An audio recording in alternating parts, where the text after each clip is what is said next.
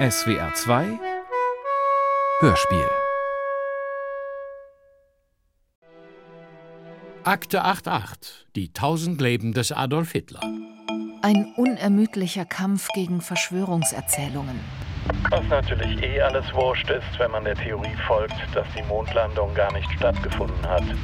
Und dass die NASA eine satanistische Vereinigung ist. Die SWR-Redakteure Filz und Lissek erkunden ein drittes und letztes Mal die Legenden um Hitlers angebliche Flucht und sein Weiterleben nach 45. Adolf Hitler ist am Leben. Eine Odyssee des realen Wahnsinns, die direkt ins Hier und Jetzt führt. Mein. Ich schwöre dir, das glaubst du nicht. Akte 88, die dritte Staffel. Auf swr2.de, in der ARD-Audiothek und überall, wo es Podcasts gibt.